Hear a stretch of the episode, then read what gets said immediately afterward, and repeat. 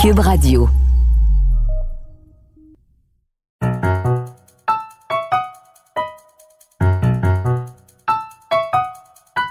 Ici Mathieu Boccoté et bienvenue aux Idées mènent le monde.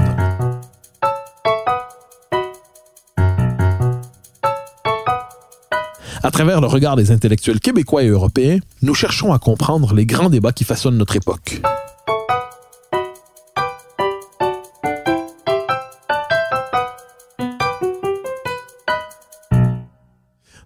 Dans les sociétés occidentales, on constate l'existence dans le système médiatique du politiquement correct, qui balise l'espace du pensable, qui condamne surtout ceux qui ne partagent pas certaines convictions officielles et imposées aux marges, au bannissement ou à tout le moins à la marginalité. Et pourtant, en certains pays, en France notamment, existe une dissidence au sein de l'espace médiatique, un discours critique qui est parvenu à s'installer au cœur des médias. Comment fonctionner dans un système idéologique qui fonctionne au politiquement correct et le critiquer sans pour autant s'en expulser une fois pour toutes C'est la question que je poserai aujourd'hui à Charlotte Dernelas. Bonjour. Bonjour. Alors, question toute simple que je, pose, que je posais de manière un peu théorique, mais je vous pose directement. Vous évoluez dans un système médiatique et intellectuel qui, depuis une cinquantaine d'années, est globalement marqué à gauche. Et on ne saurait utiliser cette étiquette pour vous qualifier. Alors, question première, tout simplement, vous êtes journaliste à valeur actuelle. Comment parvenir à évoluer dans un tel système qui a tendance globalement à transformer en proscrit ou à tout le moins en polémiste, à tout le moins en controversé, en très controversé, ceux qui remettent en question ses évidences, ceux qui remettent en question son hégémonie et son récit de l'actualité? Euh, alors, je pense que c'est euh, d'abord une question de, caractère et d'éducation. Euh, ça vient de loin, en fait, l'idée de se de se prémunir de l'idée qu'il faut penser forcément comme tout le monde surtout et comme tous les gens qui nous entourent en permanence surtout. Ça s'appelle l'esprit critique. C'est quelque chose qui était euh, extrêmement reconnu, cultivé, enseigné et développé euh, chez les enfants pendant très longtemps, euh, qui s'est affaibli à niveau, enfin à mesure que le niveau intellectuel général s'est affaibli, à mesure que l'école a renoncé à toute exigence euh, euh, sur le terrain de, de l'apprentissage qu'elle transmettait aux enfants. Euh, et c'est en l'occurrence quelque chose que j'ai eu la chance de me voir euh, transmis euh, par mes propres parents, qui m'ont euh, sur, sur beaucoup de sujets expliqué qu'il n'était pas nécessaire de penser systématiquement comme les gens qui nous entouraient pour être respectable et qu'il était possible parfois d'avoir une intuition contraire à ce que professaient les gens qui étaient autour et poursuivre cette intuition, essayer de la comprendre, essayer de l'argumenter, essayer de savoir si l'intuition est juste ou non, évidemment, et ensuite trouver les moyens de la défendre si elle s'avère juste ou exact euh, selon les circonstances. Donc, euh, donc d'abord, c'est effectivement un état d'esprit qui a été euh, cultivé pendant de longues années. Et puis après, quand j'ai commencé à faire ce métier, je crois qu'il y, a deux questions en fait dans, dans, votre question. Il y a d'abord la question de savoir est-ce qu'il est pertinent de se revendiquer euh, de gauche euh, ou de droite aujourd'hui dans ce pays? Moi, je pense que ce que le clivage historiquement, philosophiquement est pertinent et c'est pour ça que j'assume volontiers ou je revendique même euh, de m'inscrire à droite dans l'échiquier politique. C'est-à-dire que ça n'est pas du tout géographique, euh, encore moins ces dernières années, euh, parce qu'il y a beaucoup de gens qui étaient à droite et qui n'étaient pas réellement de droite, euh, et beaucoup de gens qui étaient placés à droite et qui ne se revendiquaient pas du tout de droite et que en effet dans le débat public il y avait les gens de gauche qui étaient les gens respectables et tout ce qu'on ne voulait pas euh, entendre ou euh, laisser parler était euh, classé à droite droite dure droite je vous laisserai aller sur ce terrain là vous le faites parfaitement mais simplement euh, euh, philosophiquement, si on remonte en tout cas en France, alors évidemment pendant la Révolution française, euh, la distinction entre gauche et droite se fait au moment de voter la mort du roi. On pourrait remonter jusque là, mais je, je, je crois que ça se fait sur une idée maîtresse aujourd'hui. Cette distinction entre gauche et droite, c'est la question de l'héritage. Est-ce que nous sommes, oui ou non, est-ce que nous avons l'humilité, entre guillemets, de nous reconnaître héritiers d'une histoire, d'une culture, d'un pays dans lequel nous sommes les maillons d'une chaîne le plus euh, respectueux possible de ce qui nous a été transmis avec la volonté de le transmettre aux générations futures. En clair, est-ce que nous acceptons de, de voir que la France nous a précédés et que nous aimerions qu'elle puisse nous survivre? Je pense que c'est vraiment un marqueur aujourd'hui de droite.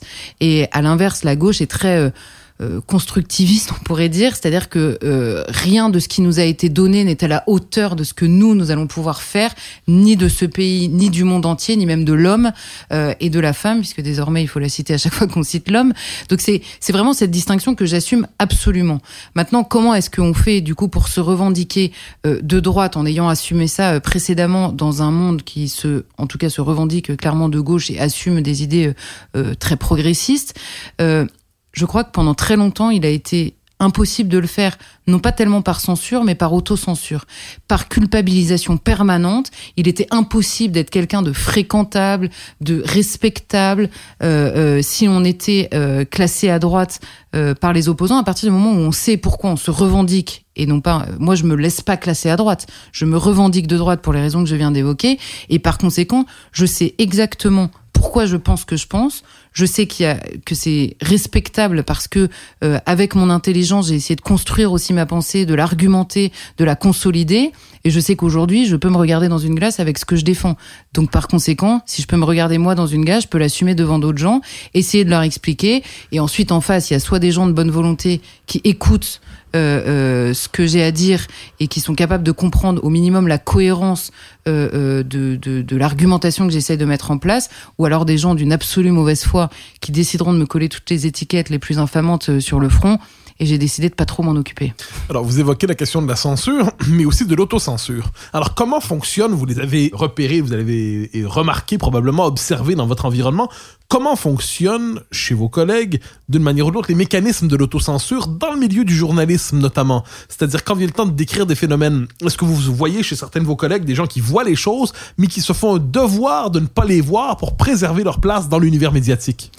Alors, c'est peut-être un peu moins vrai aujourd'hui, et c'est la très bonne nouvelle en France, c'est que, en effet, il y a, plusieurs euh, profils, on va dire, euh, qui se sont imposés dans le monde journalistique, euh, avant même ma génération d'ailleurs, et qui ont réussi à briser l'unanimité idéologique ambiant, médiatique ambiante. donc ça, c'est la première chose oui, je constate très clairement une autocensure, notamment sur les questions d'immigration et de toutes les conséquences que ça a. D'ailleurs, conséquences assez multiples. Euh, la conséquence la plus, euh, peut-être la plus douloureuse aujourd'hui étant l'islamisation euh, qui accompagne le phénomène d'immigration massive de ces dernières années. Là, il y a clairement un, un différentiel parfois saisissant entre les discours euh, qui sont donnés sur les plateaux de télévision ou dans les écrits, euh, dans les journaux, et la discussion entre amis, on est entre nous, on peut dire que quand même on est vachement inquiet, on peut dire que quand même le pays a beaucoup changé, on peut dire qu'on ne sait pas très bien comment ça va se passer, euh, qu'on ne sait pas très bien ce que ça va devenir dans les années suivantes.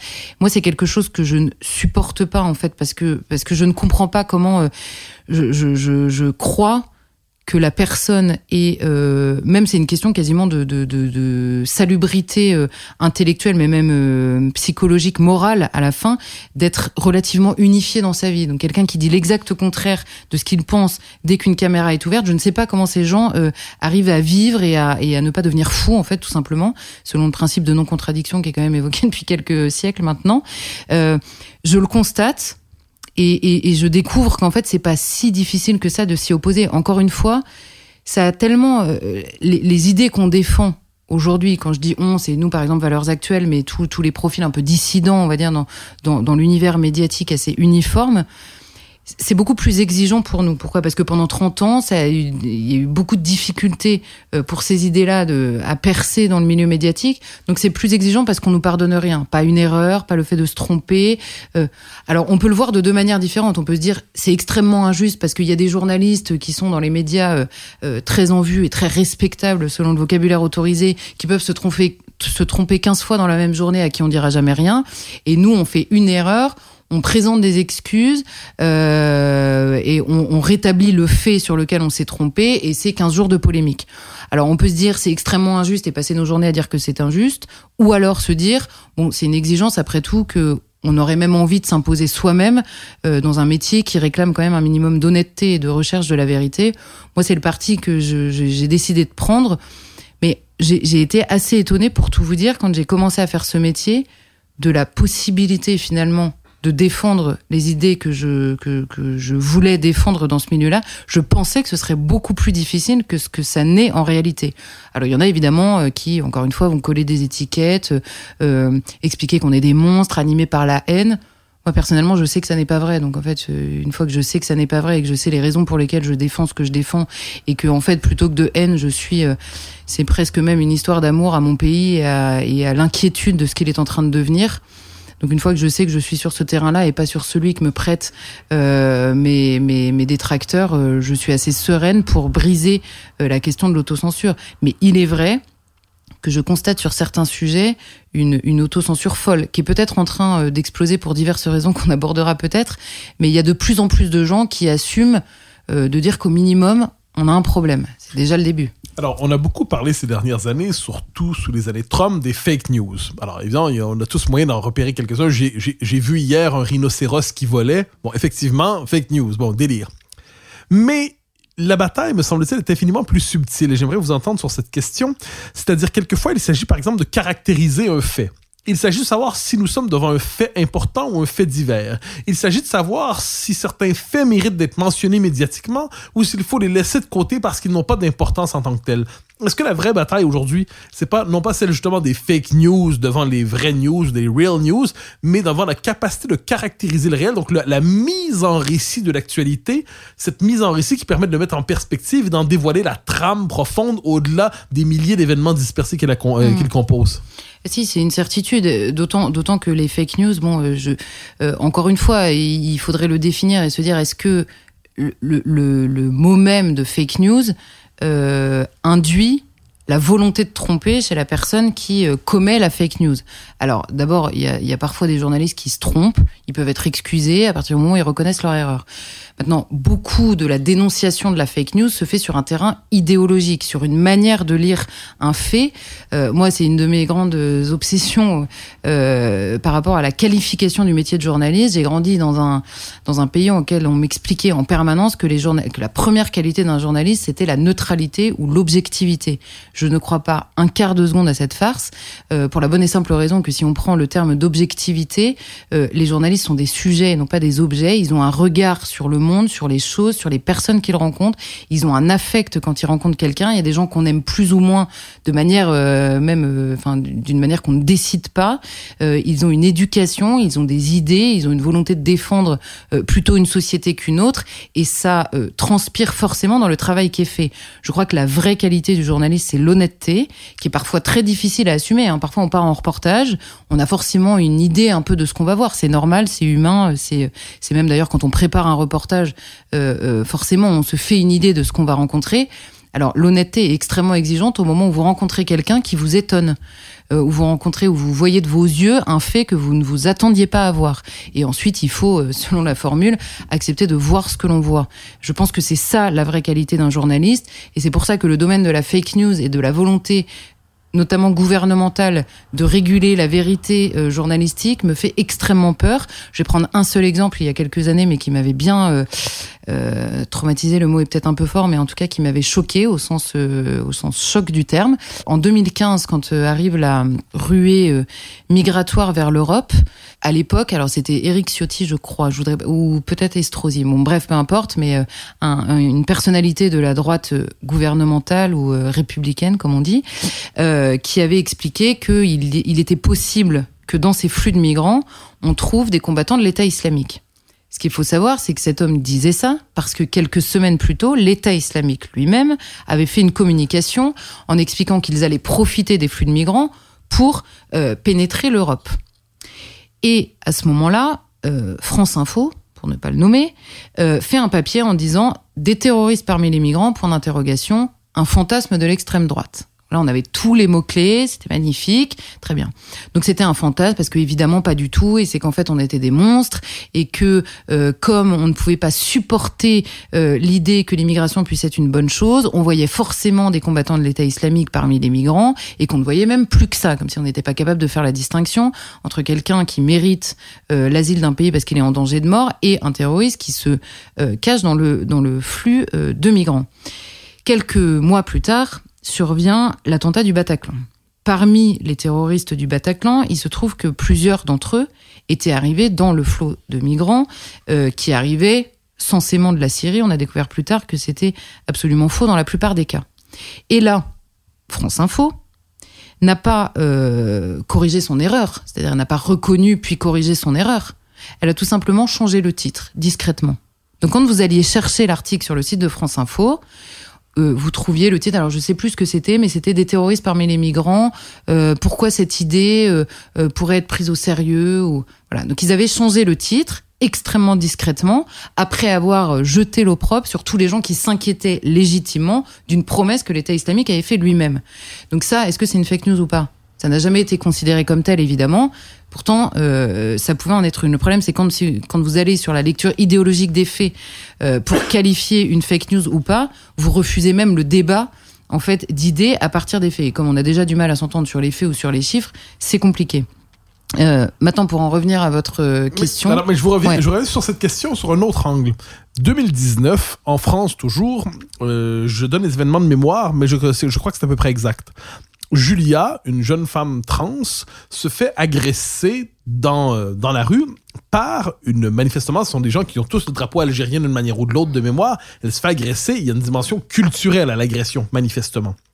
Lorsque c'est raconté, dans la plupart des médias, on ne nomme jamais la présence des drapeaux algériens. Donc, on décide de neutraliser complètement, d'occulter complètement, d'oblitérer la dimension culturelle de l'agression. Parce que manifestement, elle se serait retrouvée dans une, un autre groupe d'une autre, je sais pas, la manif pour tous, aussi conservateur socialement soit-il, il n'y aurait pas eu d'agression. Euh, est-ce que dans le fait de ne pas mentionner la présence du drapeau dans les circonstances, est-ce que c'est pas aussi une forme de fake news par oblitération de la réalité? C'est évidemment la fake news par omission, on pourrait l'appeler comme ça, euh, mais par par volonté euh, d'omission, c'est très clair. Et là, ça s'inscrit. Votre exemple est, est, est, parfait pour illustrer l'idée que euh, on va analyser les faits à l'aune de son idéologie, sans la moindre volonté d'honnêteté. en l'occurrence, dans la manière dont on présente les faits, il se trouve que depuis 2013 et le débat sur le mariage pour tous en France on a voulu expliquer qu'un débat intellectuel sans insulte relevait déjà pour les opposants euh, au mariage pour tous de l'homophobie et que l'homophobie euh, donc de l'homophobie supposée des gens qui s'opposaient à ce projet de loi entraînait les coups. Et on n'a pas voulu voir que ce n'était évidemment pas les mêmes personnes qui discutaient d'un projet de loi et, euh, et euh, qui euh, finissaient par tabasser euh, quelqu'un dans la rue, en l'occurrence cette jeune Julia, euh, personne transgenre, tabassée parce qu'elle était transgenre au milieu d'une manif. Donc effectivement, ça n'est pas noté. C'est vrai sur la question de, de, de, des homosexuels qui se font tabasser en France. C'est vrai sur la question de l'antisémitisme, les juifs qui sont chassés de leur quartier, qui sont parfois agressés et même tués dans ce pays. Évidemment, on ne, s'intéresse à la victime que pour euh, alimenter euh, euh, l'idée qu'il y a de la haine en France, sans jamais identifier le bourreau qui parfois a changé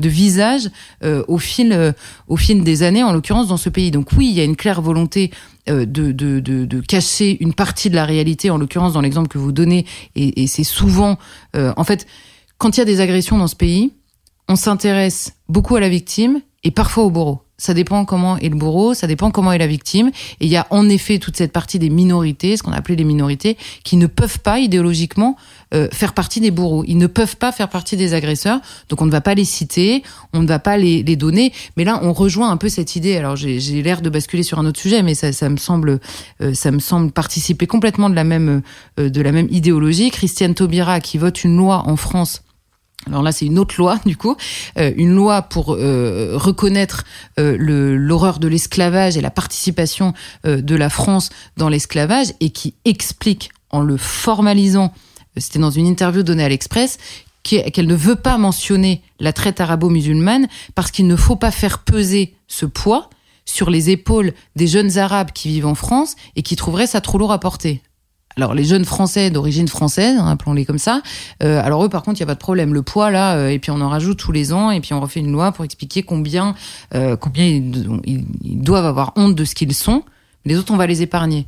Donc c'est vraiment cette idéologie qui fait qu'en fait la France a tout à se faire pardonner et toutes les minorités qui la composent, dans la mesure où elles sont des minorités qui, dans leur identité particulière, s'opposent à ce qu'est l'identité de la France à travers les siècles, alors eux, ils ont toutes les raisons d'être d'être défendus ou alors en effet occultés quand il y a un fait divers. Mais il y a une autre il y a, une autre chose même dans la lecture, enfin dans votre question initiale, c'est de savoir quand est-ce qu'un fait divers devient un fait de société. Voilà. Et quand est-ce qu'un fait divers devient moi, moi, je suis parfois fascinée des heures qu'on passe euh, euh, dans les médias à, à, à, discourir et à débattre sur des faits divers qui sont des faits divers des choses absolument abominables euh, qui arrivent.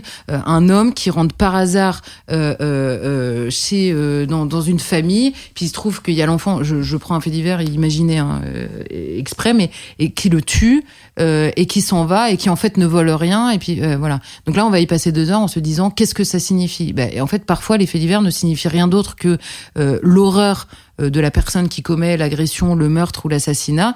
Parfois, ça ne signifie rien d'autre que la criminalité euh, euh, on va dire, ordinaire dans une société. Euh, le mal est, le, mal traverse les sociétés et les hommes, et il arrive donc qu'il y ait de vrais faits divers on est capable de s'attarder des heures là-dessus et de ne pas voir que certains faits divers, vous parliez de l'agression faite à cette jeune fille transgenre et donc de l'homophobie pour le coup réelle, c'est-à-dire l'homophobie physique, agressive, les agressions envers les personnes homosexuelles ou transgenres en l'occurrence, euh, euh, qui se qui se passent dans certains quartiers. Je, je conseille pas en effet euh, à deux homosexuels d'aller se balader dans certains quartiers de la Seine-Saint-Denis, hein, pour ne citer que cette banlieue-là. Euh, la question des, des, de, de l'antisémitisme nouveau, on ne veut pas le voir et on va prendre les, les faits les uns après les autres. La question euh, de la place des femmes dans la société. Alors, on, s'imagine que la langue française est sexiste. Et par contre, on ne veut pas voir que certaines femmes ne peuvent simplement pas vivre comme elles désirent vivre euh, dans certains quartiers en France. C'est la présence des policiers. Alors, on va prendre un à un un cocktail Molotov. Et alors, tous les jours, la phrase consacrée, à chaque fois qu'il se passe quelque chose, notamment vis à -vis des policiers, des professeurs, des infirmiers, des pompiers dans tous ces quartiers-là, tous les gens ont dit un cap a été franchi. Moi, j'ai l'impression que ça fait 15 ans que le cap est franchi. À partir du moment où il y a des policiers qui sont brûlés dans leur voiture, des pompiers qui se font caillasser alors qu'ils vont sauver un enfant qui est en train de euh, potentiellement mourir dans un appartement et qui n'ont pas accès à l'appartement. À partir du moment où des professeurs refusent d'aller enseigner parce qu'ils ont peur euh, d'aller dans ces quartiers-là, des médecins refusent d'aller soigner dans certains quartiers parce qu'ils ne peuvent pas y aller tout seuls, euh, ou des pompiers encore, parlons d'eux, qui sont obligés d'être accompagnés par des policiers. Ça fait 15 ans qu'on a ces histoires-là. La petite chose qui change depuis quelque temps, c'est que nous sommes obligés désormais de considérer certains de ces faits divers comme des faits de société, parce que l'apparition de la vidéo a un tout petit peu changé les choses. Et que maintenant, quand on a les images sous les yeux, on ne peut plus dire à la personne, oui d'accord, ah bah, vos témoignages, ils sont triés sur le volet, vous comprenez, vous avez bien euh, voulu retenir de ces banlieues ce que vous avez voulu retenir. maintenant, quand vous avez euh, une vidéo par jour qui sort, on est bien obligé de reconnaître que ça relève non plus du fait divers, mais bien du fait de société.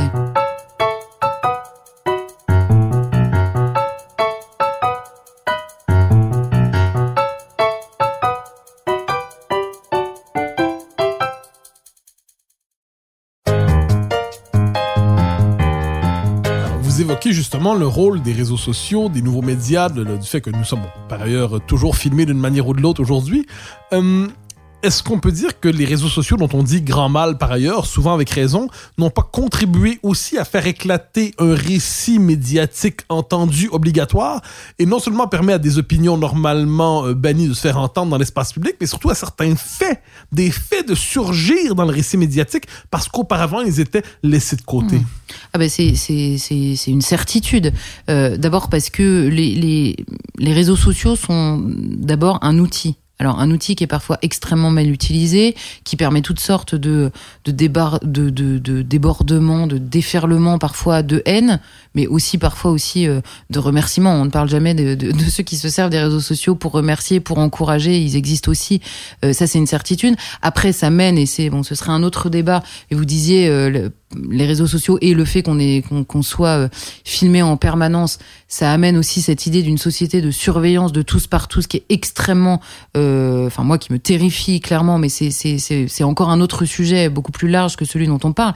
Mais il est absolument certain que les réseaux sociaux ces derniers temps ont euh, libéré la parole, puisque c'est désormais une expression consacrée, mais il y a certaines libérations de parole qui étaient interdites. Il y en a qui étaient louées absolument, il y en a d'autres qu'il était absolument impossible de reconnaître et de voir émerger. Et les réseaux sociaux, par le fait que, par le fait de, de, de du nombre aussi, c'est-à-dire que à partir d'un moment où un fait est relayé par énormément de personnes, puisque notamment, je, je, je, pense notamment à Twitter, parce que ça a joué un gros rôle, notamment dans le monde médiatique et politique, où les politiques euh, passent leur temps à communiquer par le biais des réseaux sociaux, les journalistes à s'informer, même parfois les uns les autres, par le biais des réseaux sociaux, parce que un homme politique qui autrefois appelait une dizaine de journalistes pour faire passer une information, aujourd'hui, il envoie un tweet et les journalistes se débrouillent. Donc c'est un réseau social sur lequel l'information circulait, sauf qu'il n'était plus maître seul de l'information qui circulait. Donc oui, il y a plein d'informations qui ont émergé par les réseaux sociaux, euh, beaucoup de, de, de bah, encore une fois, de vidéos, d'informations, d'une information qui était un entrefilet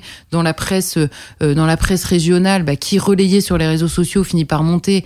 Et au bout d'un moment, et ça aussi, c'est le développement de, de, de médias. Alors, il y a, y, a, y a, un peu de tout, mais euh, de médias sur euh, Internet, euh, plus ou moins, comment dire, plus ou moins reconnus, qui font fructifier aussi ces informations-là. Et au bout d'un moment, les médias plus traditionnels, la presse de manière générale, qui s'est sentie à mon avis, légitimement menacée par l'émergence de ces nouveaux médias dans la population, s'est dit soit on continue à l'occulter alors que ça n'est pas occulté ailleurs et donc on va perdre beaucoup de gens, soit on reprend à notre compte certaines de ces informations qu'on aurait peut-être aimé euh, cachées volontairement ou par omission euh, euh, dans nos médias, mais dont on ne peut plus se passer. Et puis après, bon, bah il y a la question euh, très euh, cynique mais légitime malgré tout de l'audience. Quand vous voyez que certaines informations tout à coup vous ramènent des gens qui se disaient moi je regarde plus la télévision parce que c'est devenu parfois un outil de propagande que je ne supporte plus et que tout à coup ces, ces, ces mêmes médias sont obligés de relayer des informations qu'ils n'avaient pas l'habitude de relayer. Eh ben, l'audience augmente. Alors évidemment, c'est la remise en question est obligatoire. Alors, il y a un certain débat dans la, appelons ça la conception du journalisme aujourd'hui euh, dans nos sociétés. Certains diront les journalistes sont là pour amener, on le disait plutôt, les faits, les faits, les faits strictement les faits. En France, il y a le phénomène des chaînes d'infos. Ça existe ailleurs dans le monde, mais en France, c'est un phénomène assez particulier. Ils prennent une place très forte dans le débat public. Est-ce que la vertu des chaînes d'infos ce n'est pas justement de mettre en débat les faits qui étaient autrefois présentés comme des faits bruts, de rappeler qu'il y a une diversité de points de vue lorsque vient le temps de les saisir. Donc le commentaire, l'opinion dont on aime dire du mal, cette idée qu'il y aurait trop d'opinion dans le débat public, est-ce que cette pluralité d'opinion, cet abus d'opinion peut-être à certains moments, ça ne permet pas néanmoins de mettre en débat, de faire éclater le récit unique qui nous était imposé, en montrant qu'il y a plusieurs angles possibles, plusieurs prismes d'abord pour aborder l'actualité? Si, bien sûr. Il y a d'abord en fait, la manière, il y a le fait, très bien, et il y a la manière de présenter le fait. Il y a la manière de, de, choisir un vocabulaire pour qualifier les faits. Il y a la manière de se focaliser sur un angle. Euh, c'est une chose qu'on apprend en école de journalisme. Quand on veut traiter un sujet, on choisit un angle. C'est bien le journaliste qui choisit cet angle-là. Or, sur un fait, on peut choisir trois angles différents.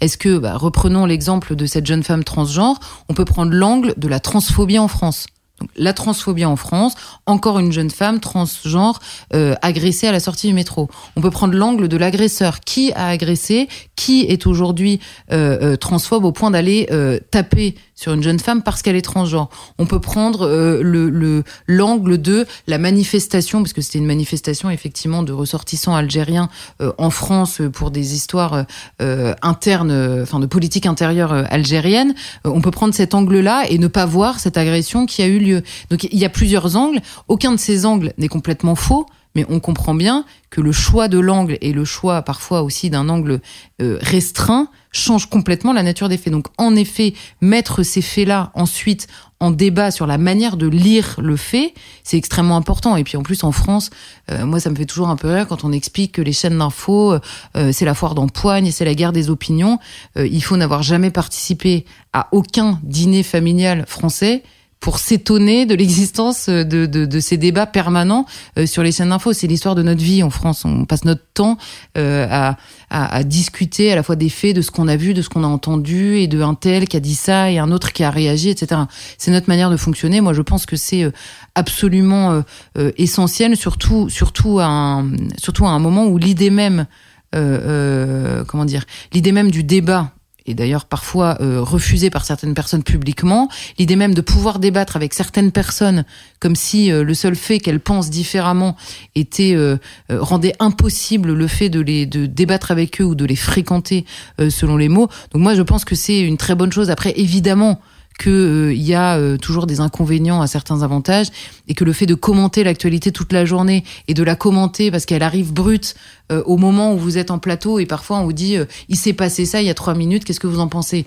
Bon bah parfois on a besoin de savoir exactement ce qui s'est passé, d'y réfléchir et, et, parfois dans la spontanéité, on va dire obligatoire euh, des chaînes d'infos en continu, rend l'analyse plus ou moins pertinente, euh, rend euh, bah, rend la possibilité de se tromper beaucoup plus grande. C'est vrai aussi, mais ça nous a apporté tellement de comment dire, un vent de liberté, on va dire, dans le ton et dans la manière euh, de d'aborder l'information que je, me plaindrais moins des inconvénients que je ne me réjouirais des avantages ces dernières années.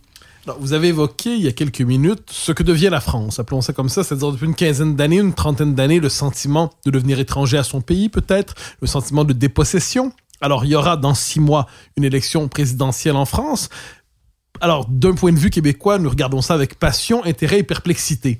Si je vous demandais de décrire ce qui s'est passé en France depuis 15 ans ou 30 ans, qui conduit le pays aujourd'hui dans une situation de polarisation très marquée, qui conduit le pays à se poser des questions qui semblent étonnantes vues de l'étranger.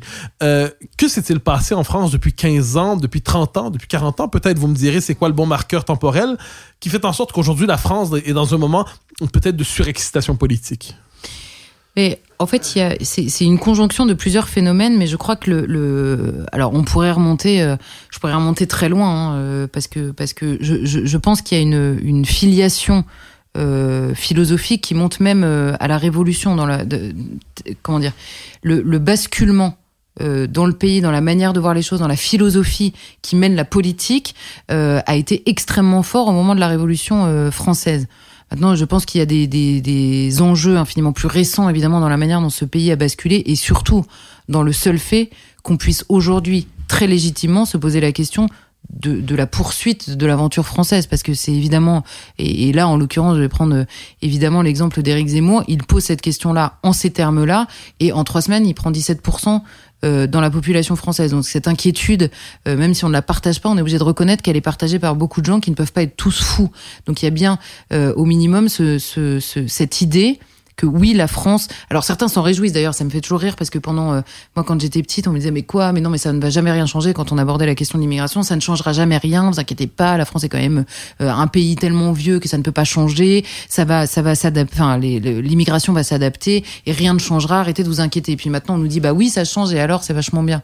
Bon bah du coup, il faut choisir en fait. Et il y a, y a certaines personnes qui se réjouissent que la France puisse devenir complètement autre chose que ce qu'elle a toujours été. Et il y en a d'autres qui s'en inquiètent. Je fais partie des gens qui s'en inquiètent pour diverses raisons. D'abord parce que je pense que euh, moi j'ai toujours un, exemple. Il y a un Français très récemment euh, un jeune Français euh, qui est mort au combat au Mali. Et son père cette phrase m'a beaucoup marqué mais son père qui était interrogé disait il était toujours inquiet quand il partait sur le terrain ou en opération extérieure. Et, son fils lui disait mais c'est pour la France papa. Et donc oui euh, il disait à son père oui je suis prêt à, prendre le risque de mourir mais c'est pour la France papa. J'avais l'impression que cette phrase était hors du temps en fait qu'elle était étonnante qu'il était étonnant de l'entendre maintenant. Alors évidemment euh, les, militaires pourraient bondir euh, s'ils m'écoutaient aujourd'hui parce qu'ils ont tous cette idée là évidemment ils partent au combat. Euh, maintenant, euh, euh, les policiers peuvent l'avoir aussi. Il y, a beaucoup de métiers malheureusement qui peuvent l'avoir aussi aujourd'hui en France. Mais cette idée que tellement de personnes et même de jeunes personnes, par le seul fait d'aimer ce pays, d'aimer ce qu'ils avaient reçu de ce pays, étaient prêts à lui donner sa vie, ça ne veut pas rien dire dans l'histoire d'un de, pays en fait. Et, et moi, c'est vrai que ça m'obsède. Je me dis, mais je, on peut pas aujourd'hui euh, lâcher le combat en se disant bah après tout ces gens-là sont morts mais la France a fait son temps. Euh, alors euh, arrivera ce qu'il arrivera mais en tout cas je je je, je, m'en voudrais de ne pas m'être battu pour que la France continue à vivre et continue à vivre en conservant ce qui a fait euh, d'elle euh, un, phare pour beaucoup de gens. Il suffit de voyager dans le monde pour voir les lumières qui s'allument dans les yeux des gens quand on parle de la France, pour retrouver instantanément la fierté, euh, une fierté en plus extrêmement humble, hein, on n'y peut rien, d'être né ici.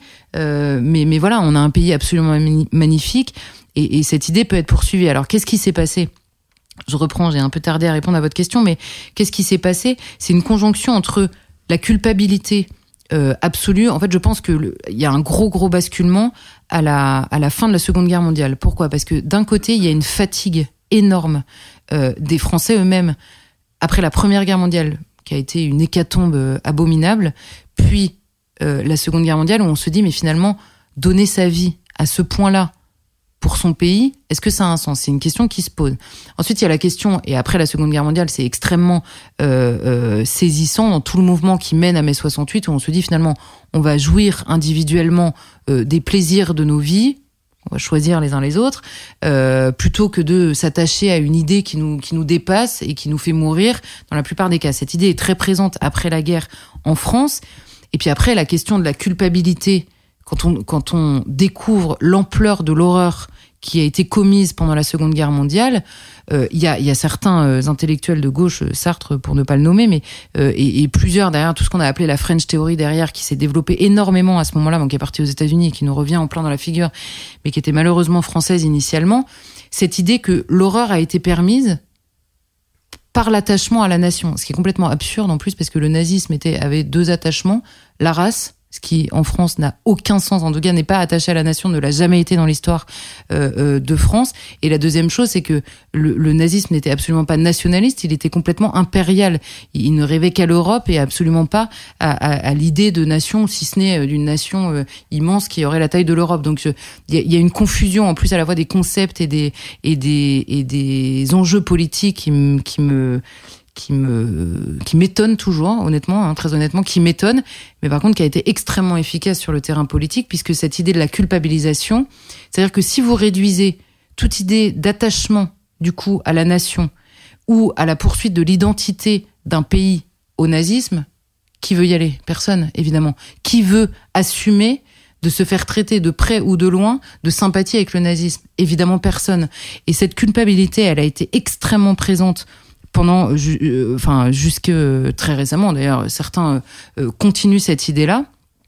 Et moi, je crois qu'au bout d'un moment, quand on est suffisamment inquiet pour son pays, pour aller affronter les gens qui disent ça en disant, vous ne pouvez pas sérieusement croire que nous ayons une haine aussi présente au cœur. Vous savez que c'est faux. Et la plupart d'entre eux savent que c'est faux. Et c'est, et il faut, euh, comment dire, il faut casser en fait cet outil dont ils se servent et se resservent sans même savoir même l'outil, même historiquement ce dont il parle et, réussir à casser ça en disant c'est deux choses extrêmement différentes. Par ailleurs, rétablir aussi l'idée, parce qu'il y a une confusion, on parle souvent de, de, comment dire, de l'émotion qui a envahi complètement le débat. C'est parfaitement vrai, mais je crois que le, le, vrai ressort, c'est que le vrai ressort de l'émotion et du problème de l'émotion dans le débat, c'est que nous sommes désormais, on a l'impression en tout cas, que nous sommes désormais incapables de distinguer une personne des actes qu'elle pose ou des idées qu'elle défend. Quand je me bats contre les idées de quelqu'un, je ne veux aucun mal à la personne qui défend ces idées-là. Est-ce qu'il est permis de me laisser dire ça? Est-ce qu'il est permis de croire en ma sincérité quand je dis ça? Je n'ai jamais souhaité le moindre mal euh, à la personne que j'avais en face de moi et qui je n'étais pas d'accord, euh, euh, parce que je considère vraiment que les actes, les idées et les idées défendues sont différentes de la personne qui, elle, conserve toute sa dignité euh, malgré ou à cause ou avec les idées qu'elle défend. Et j'aimerais d'ailleurs à l'inverse euh, qu'on euh, ait les mêmes intentions à mon égard, ce dont je doute parfois. Donc c'est c'est vraiment la conjonction de tout ça et puis cette idée évidemment euh, extrêmement présente que si la nation est responsable, si l'identité est responsable, si la France est coupable, alors tout ce qui relève de de, de ce qui faisait l'unité d'un peuple, c'est-à-dire l'attachement à un pays, est coupable également. Donc quel est le meilleur moyen de détruire ça? Et ça, c'est toute l'idée euh, qui, sous-tend euh, tout ce qu'on a appelé la French Theory, du coup tous ces, tous ces penseurs euh, intellectuels de gauche, c'est cette idée que pour déconstruire la nation, quel meilleur moyen que de passer par toutes les minorités revendiquées, d'abord reconnues, puis visibilisées selon le vocabulaire, et, et, pour détruire ça et se dire on va on va décomposer le pays en somme d'individualités qui vont se reconstituer en communauté, tout pourvu que la communauté nationale n'existe plus. Donc c'est toute la conjonction euh, de tout ça. Et puis après, euh, je pense aussi à un, Enfin, D'ailleurs, c'est lié évidemment, mais un désarmement euh, spirituel, intellectuel. On a l'impression qu'il y a une fatigue en fait. On n'arrive plus nous-mêmes à savoir ce que l'on veut poursuivre comme aventure. Donc c'est à la fois et, et vous ajoutez à ça vous ajoutez à ça, c'est-à-dire que vous, euh, oui, c'est ça, vous ajoutez, vous, vous transformez toute cette idéologie, vous, plus, plus exactement, vous collez toute cette idéologie, toute cette philosophie sur le phénomène de l'immigration en se disant, mais merveilleux, on va faire venir des gens qui vont nous enrichir. C'est tout ce mantra depuis des années et des années. On est les héritiers d'un pays. Encore une fois, c'est, une fierté qui, qui qui, qui baignait d'humilité. Nous sommes des héritiers d'un pays incroyable, avec une culture incroyable, une langue magnifique, une histoire complètement dingue. Et on a passé 30 ans à nous expliquer, on va accueillir des gens, non pas en leur disant, vous pouvez devenir français et la France va devenir une chance pour vous, vous imaginez la chance que c'est de pouvoir devenir français, mais en disant aux Français, vous allez accueillir des gens qui vont vous enrichir parce que bon, être français, c'est compliqué. Euh, la France est coupable, est essentiellement coupable, et surtout coupable, et coupable de tout dans son histoire. Et, donc, on va euh, se laisser enrichir par des gens venus euh, d'ailleurs, qui d'ailleurs peuvent avoir des, cultures, des revendications, des mœurs qui sont tout à fait respectables. Il y en a d'autres que je discuterai plus facilement, mais il y, a, y, a, des mœurs qui peuvent être très respectables, mais qui sont tout simplement pas françaises. Alors on a décidé il y a quelques années que c'était une insulte de distinguer les cultures, de distinguer les personnes, de distinguer un étranger d'un national. Euh, ça relève de la folie pure dans quasiment tous les pays du monde, mais en France et peut-être plus largement d'ailleurs en Occident, euh, ça relève de, l'intelligence suprême du progressisme. Je, ne communierai pas de cette nouvelle religion. Nous nous rapprochons de la fin de notre entretien. Vous avez évoqué une fatigue française. Vous avez évoqué le sentiment que plusieurs tendances lourdes ont conduit à la situation présente. On sent aujourd'hui, en France par ailleurs, peut-être un désir de redressement qui prend plusieurs visages probablement, une renaissance de la pensée conservatrice, une renaissance de l'idée de nation depuis plusieurs années. Aujourd'hui, une passion autour d'une candidature, la candidature Zemmour, qu'on apprécie ou non, la question n'est pas là, mais qui, pour ceux qui, euh, qui s'y rallient, le font sous le signe de l'optimisme en disant ça faisait longtemps qu'on n'avait pas espéré une victoire. Ensuite, comme je dis, chacun jugera selon ses préférences. Comment expliquez-vous cette espèce de basculement de la fatigue à l'espérance? Que s'est-il passé pour que cela semble redevenir possible pour ceux qui y croient? Parce que la fatigue, Dieu merci, ne détruit pas l'instinct de survie. Et je pense que c'est vraiment ça la question fondamentale. On peut être épuisé, n'importe quelle mère ou n'importe quel père ou même n'importe quel fils ou fille d'ailleurs euh, le sait au moment où il s'agit de survivre, euh, où il s'agit de sauver euh, son enfant, sa mère, ses frères ou ses sœurs, à ce moment-là, on peut être le plus fatigué du monde, l'instinct de survie prend le dessus. Et, et, et quand je disais tout à l'heure que la question, et c'est d'ailleurs à mon avis le euh, le, le, le, ressort du succès euh, fulgurant, et tout le monde est obligé de le constater, d'Éric Zemmour euh, dans, dans, dans, cette campagne, alors qu'il n'est encore même pas déclaré candidat, son succès, c'est tout simplement d'avoir commencé l'idée de sa candidature, enfin d'avoir d'être entré, d'avoir basculé du journaliste au politique en résumant tout ce qu'il avait défendu comme euh, journaliste puis comme éditorialiste dans le dans le sur le terrain politique en disant la seule question que je pose c'est celle de la survie de la France. Et je pense très honnêtement il y a une fois où il a fait une interview c'était au tout début de son marathon euh, d'interview pour le pour la le comment dire la promotion de son dernier livre. Il était chez Jean-Jacques Bourdin euh, euh, ce jour-là. Il a terminé son interview en disant Je voudrais dire aux Français que l'enjeu de cette élection, que l'enjeu des années qui nous attendent, c'est simplement de dire Regardez la culture dont vous avez hérité et par pitié, défendez-la. Et je pense que cette phrase a sonné comme un électrochoc chez beaucoup de gens en se disant Mais en fait, c'est vrai que c'est une question qui se pose. C'est, enfin, moi, je, je, je, partage en tout cas vraiment euh, à la fois l'inquiétude et la question telle qu'elle est posée.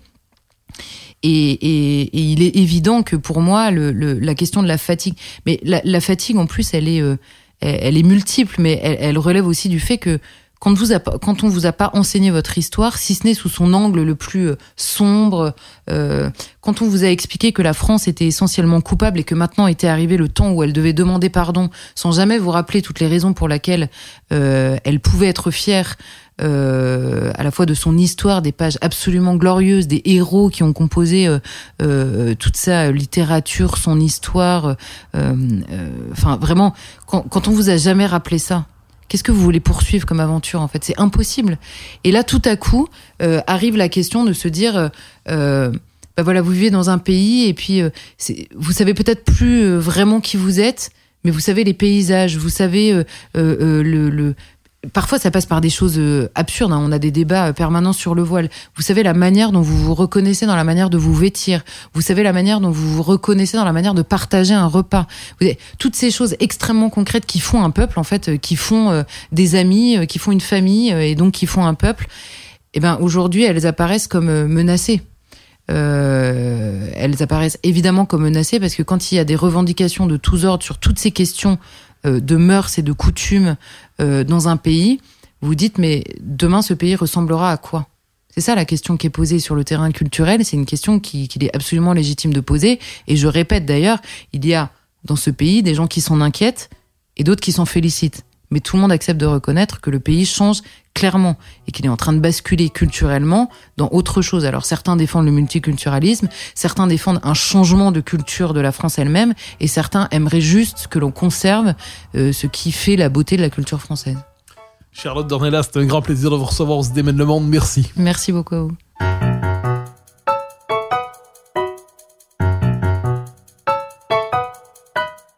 Chers auditeurs des Idées mènent le monde, vous pouvez partager les épisodes que vous aimez sur vos réseaux sociaux. Cela nous donne à chaque fois un fier coup de main pour faire découvrir le balado. Aussi, si vous écoutez sur une autre plateforme que Cube Radio, laissez-nous un commentaire. C'est encore une fois un geste qui nous permettra de faire connaître la série au plus grand nombre. D'ailleurs, merci à vous d'être à l'écoute. Vous pouvez me suivre sur Twitter et sur Facebook. Vous pouvez également lire mes chroniques chaque mardi, mercredi, jeudi et samedi dans le Journal de Montréal. Vous pouvez aussi me suivre à la joute sur LCN ainsi qu'à l'émission de Richard Martineau à Cube Radio. Recherche et animation. Moi-même, Mathieu Bocoté. Montage et réalisation, Anne-Sophie Carpentier. Une production de Cube Radio.